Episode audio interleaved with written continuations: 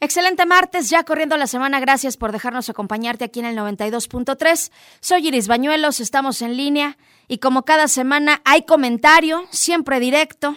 Iván Omar Plasencia, vamos contigo.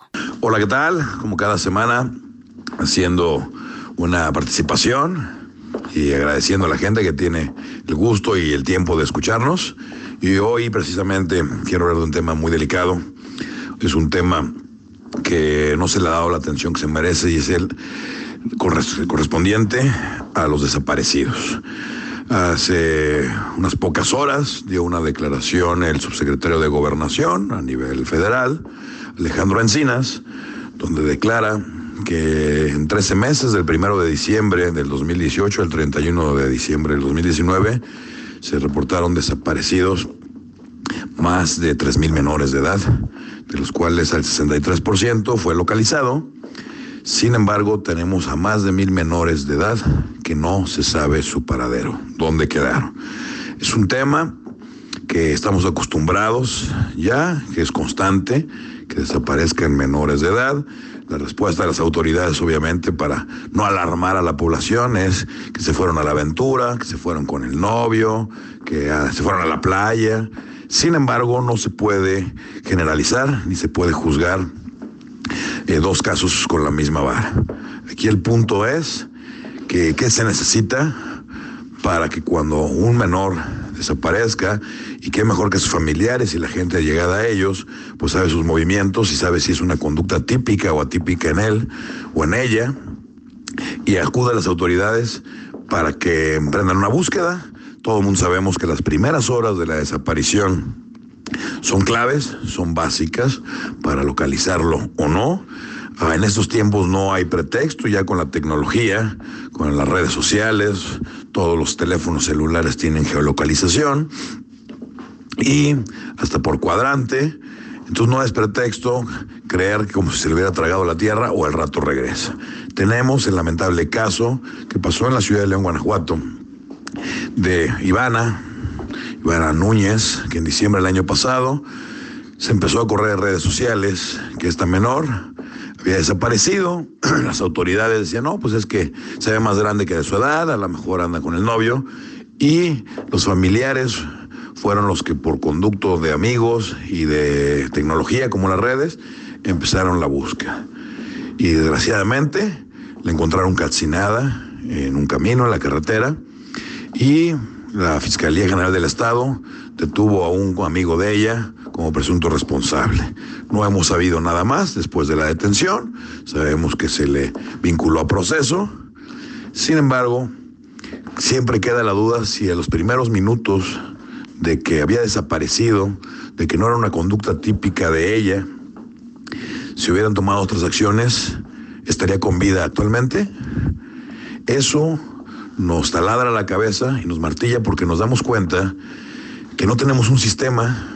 Hay una comisión nacional de búsqueda, algunos estados tienen sus comisiones de búsqueda, pero no tenemos un sistema global ni general para hacer búsquedas con más celeridad y sistemáticamente, donde varias instituciones o dependencias, tanto públicas como privadas, se coordinen para hacer la alerta, como se han dado en otros países, Aquí la postura de las autoridades es, no, se fue a la aventura, al rato regresa, que sí, en muchos casos es cierto.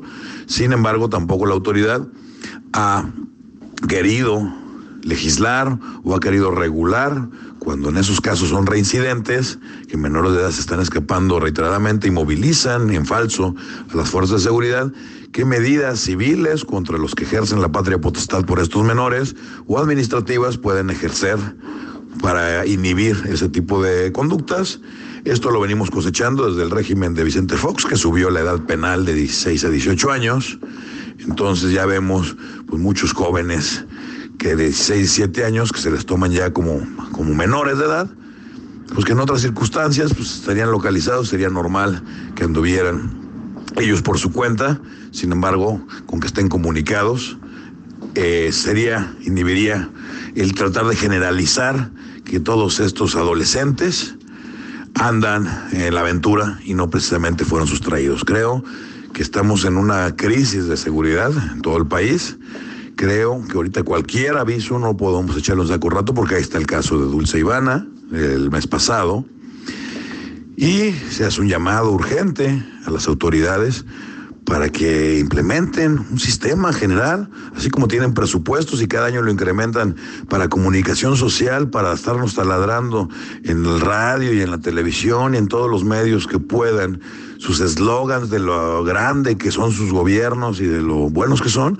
Para casos como estos, creo que así se necesita todo el sistema para tratar de localizar lo más pronto posible un menor de edad, porque sí se han dado casos y no son pocos. Estamos hablando de que hay mil menores desaparecidos en el año pasado y siguen sin ser encontrados, que nadie sabe dónde quedaron y por lo que se ve venir ni se sabrá. Y eso nada más le pido a las personas que nos están escuchando que se pongan en el lugar de los padres de estos menores y la incertidumbre de cómo estarán, qué estarán haciendo, es lo que mata. Así que no hay argumento de que están en la aventura o con el novio o con la novia que pueda pues, eh, como paliar, que pueda consolar la sensación de los familiares que están padeciendo la pérdida de un menor, donde ya se han dado casos reiterados que sí fueron sustraídos por gente con fines delincuenciales. Entonces, se hace un llamado, el mismo subsecretario de Gobernación hoy dio la alerta hoy de que Guanajuato no proporciona los datos a nivel nacional. ¿Por qué? Porque no quieren alarmar a la población, no quieren inhibir inversión, no quieren asustar a los turistas. Esas son las prioridades de nuestro gobierno. Pero díganselo eso a los padres de estos menores que están desaparecidos. El mismo subsecretario de Gobernación hizo hincapié que entre los desaparecidos hay dos grupos que mayoritean o que son más vulnerables, que son las jovencitas entre 15 y 17 años y niños chiquitos. Fíjense nada más la gravedad. Entre el universo de desaparecidos menores de edad, en estos dos grupos, niños pequeños y jovencitas, mujeres de 15, 17 años, son los que más son víctimas de estas desapariciones. Creo que si Llevamos rato diciendo que muchos gobiernos deberían de poner un cartelón de fuera de servicio.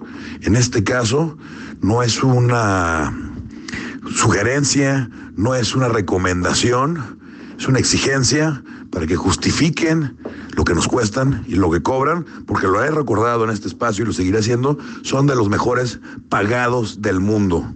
Y sin embargo, tenemos de los peores gobiernos del mundo.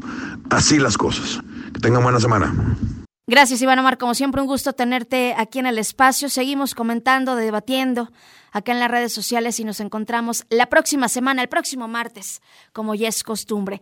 Recuerda, si quieres escuchar nuevamente esta colaboración o cualquier otra de las que tenemos en Noticieros en línea, en cualquiera de las emisiones, lo puedes hacer muy fácil ahí en Spotify. Búscanos como en línea. Permítanos una pausa, es breve. Regresamos con más. Quédate aquí en el 92.3.